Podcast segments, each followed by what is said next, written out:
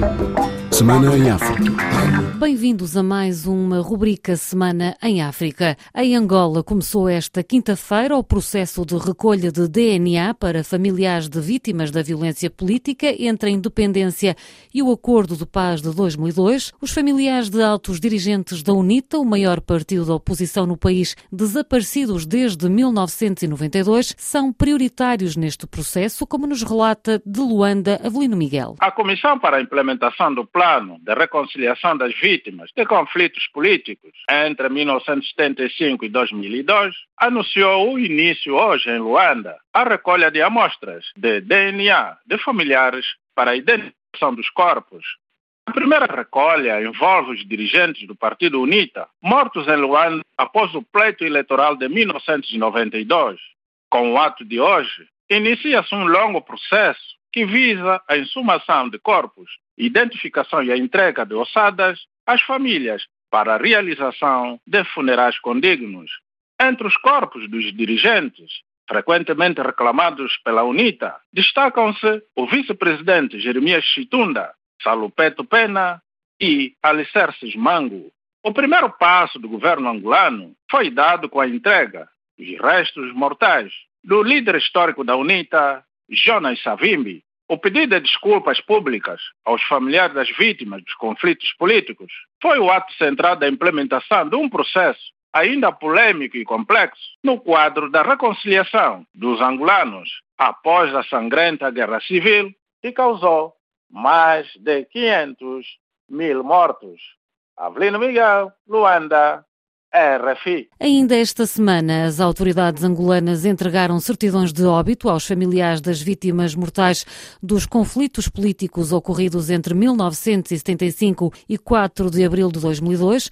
O ministro da Justiça e Direitos Humanos, Francisco Queiroz, descartou a hipótese de indemnizar financeiramente as famílias. O professor de História no Instituto Superior de Ciências da Educação de Luanda, Bruno Cambundo, refere que o mais importante é reconhecer as atrocidades porque ninguém conhece o valor de cada cidadão que desapareceu. Em relação à indemnização ou não, eu acho e eu costumo defender sempre que estas questões de indemnizações eh, precisam ser bem vistas, porque muitos de nós sequer sabemos o valor de cada um dos nossos irmãos que pereceu. A ideia de indemnização, para mim, é vista como uma ideia de oficializar aquela atrocidade praticada do passado. Eu acho que o mais importante é essa ideia do reconhecimento, é essa ideia da assunção.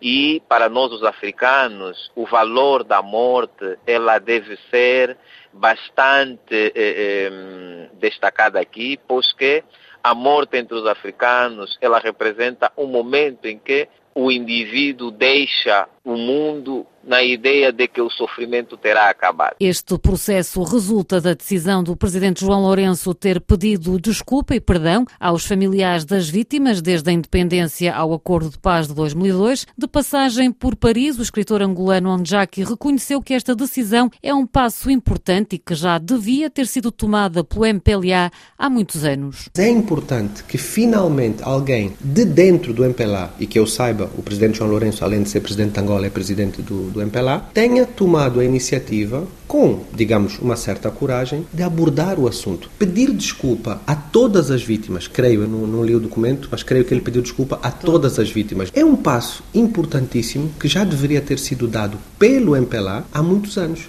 porque é o MPLA que estava no poder e que está no poder até hoje. Né? Portanto, eu considero, sim, espero que seja o início de uma discussão mais ampla sobre este tema, até para que se esclareçam pequenos detalhes que nunca foram esclarecidos pelos dirigentes do MPLA, por exemplo. Então é importante, e, e já houve reações, mas creio que o Escórcio uh, também já falou e outras pessoas. É importante que se fale abertamente disso. E creio, creio não estar errado ao dizer que é a primeira vez Bem, presidente é a primeira vez. O presidente José Eduardo Santos nunca falou sobre isto em, em público. O presidente João Lourenço, que recebeu esta semana em Luanda o presidente do Conselho Militar de Transição da República do Chad, Mamat Idriss Deby, no final do encontro, o chefe da diplomacia de Angola, Tete António, garantiu que Angola vai apoiar a estabilidade no Chad. Como Angola, temos todo o interesse na estabilidade do Chad.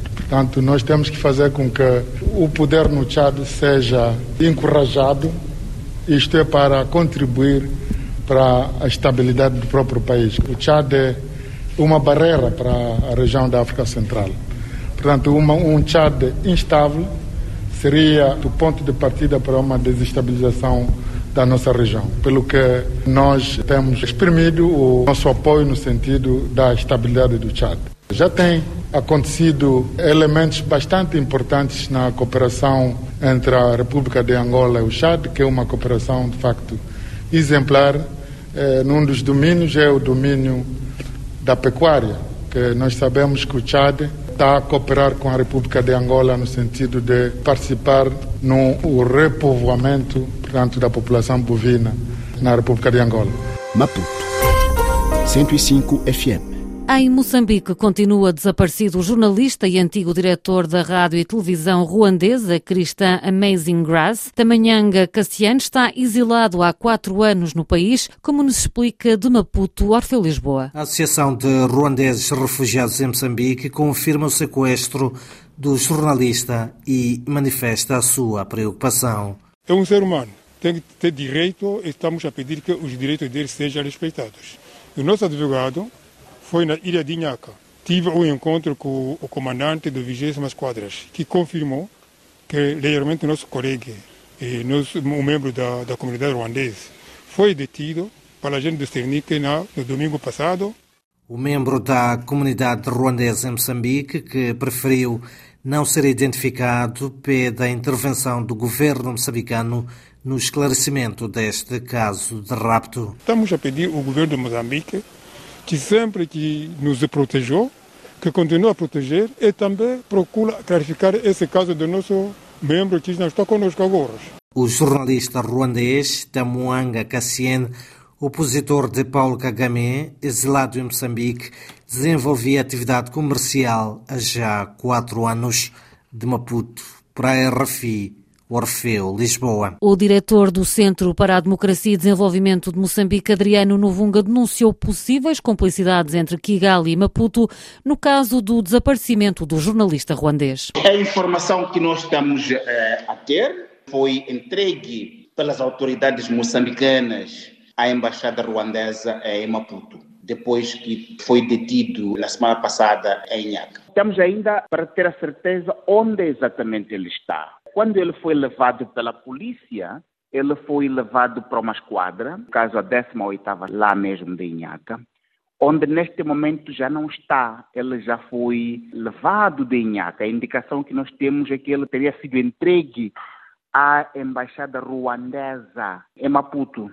E é isso que nós estamos a fazer diligências para apurar. Sabe se havia mandado de captura emitido contra ele para que Moçambique intervenha e o detenha desta maneira? Não, isso temos certeza que não havia. Coloca-se em causa a legalidade da detenção absolutamente, absolutamente. Poderá, de alguma forma, haver aqui alguma concertação entre Kigali e Maputo em relação a este dossiê? Exatamente. É isto que nós estamos a denunciar. Moçambique está-se a tornar no sítio não somente para execuções, mas também para detenções e facilitação de expedientes extra judiciais por parte do Estado moçambicano, sem qualquer tipo de mandato. Primeiro, para os polícias o detiver uh, deviam estar na posse do mandato, que não tinham, e uma eventual entrega dele à embaixada ruandesa em Moçambique é patrocinar ilegalidades.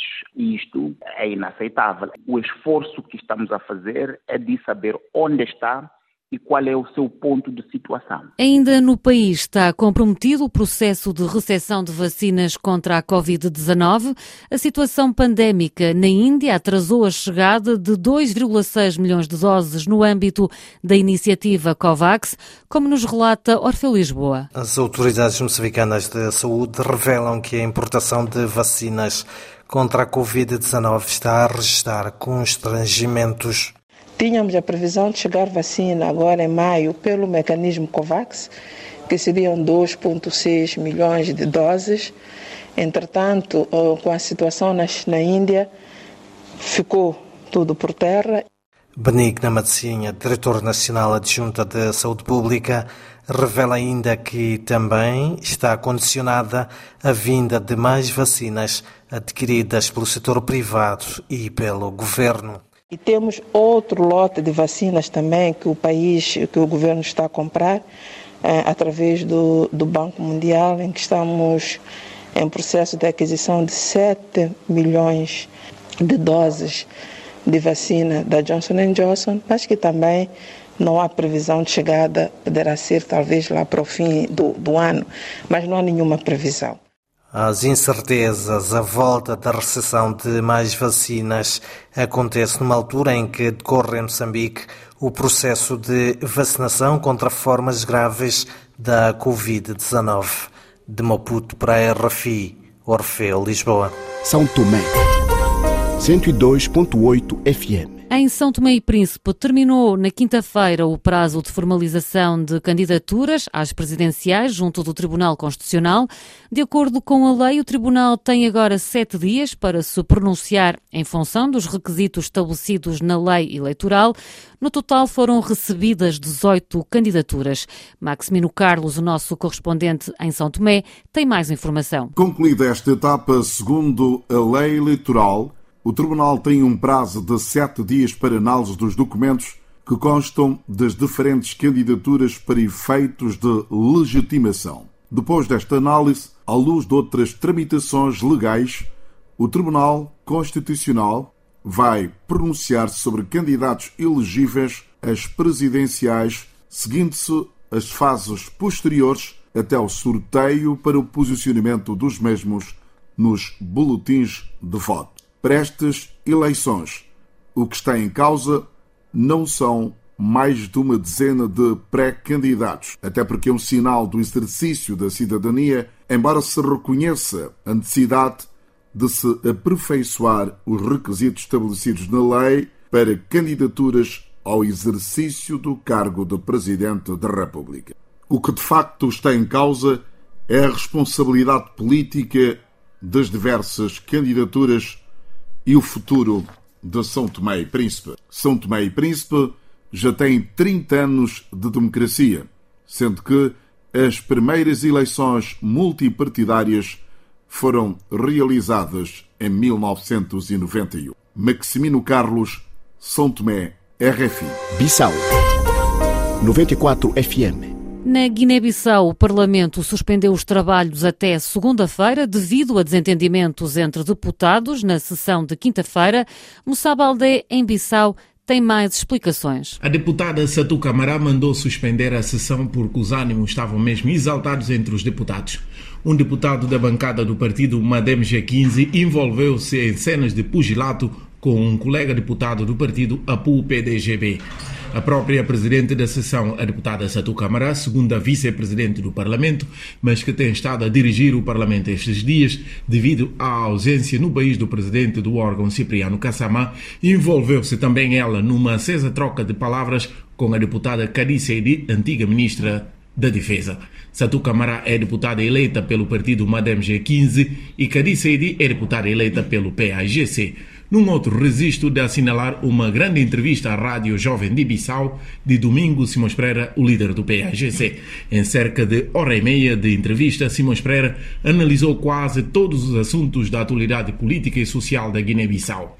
Disse que mantém o seu não reconhecimento do Umaru Sissoko Embalão como presidente da Guiné-Bissau, enquanto aquele não for investido no Parlamento conforme a Constituição, e criticou o desempenho do governo de Nuno Nabian, sobretudo pelo nível de corrupção corrupção no aparelho do Estado.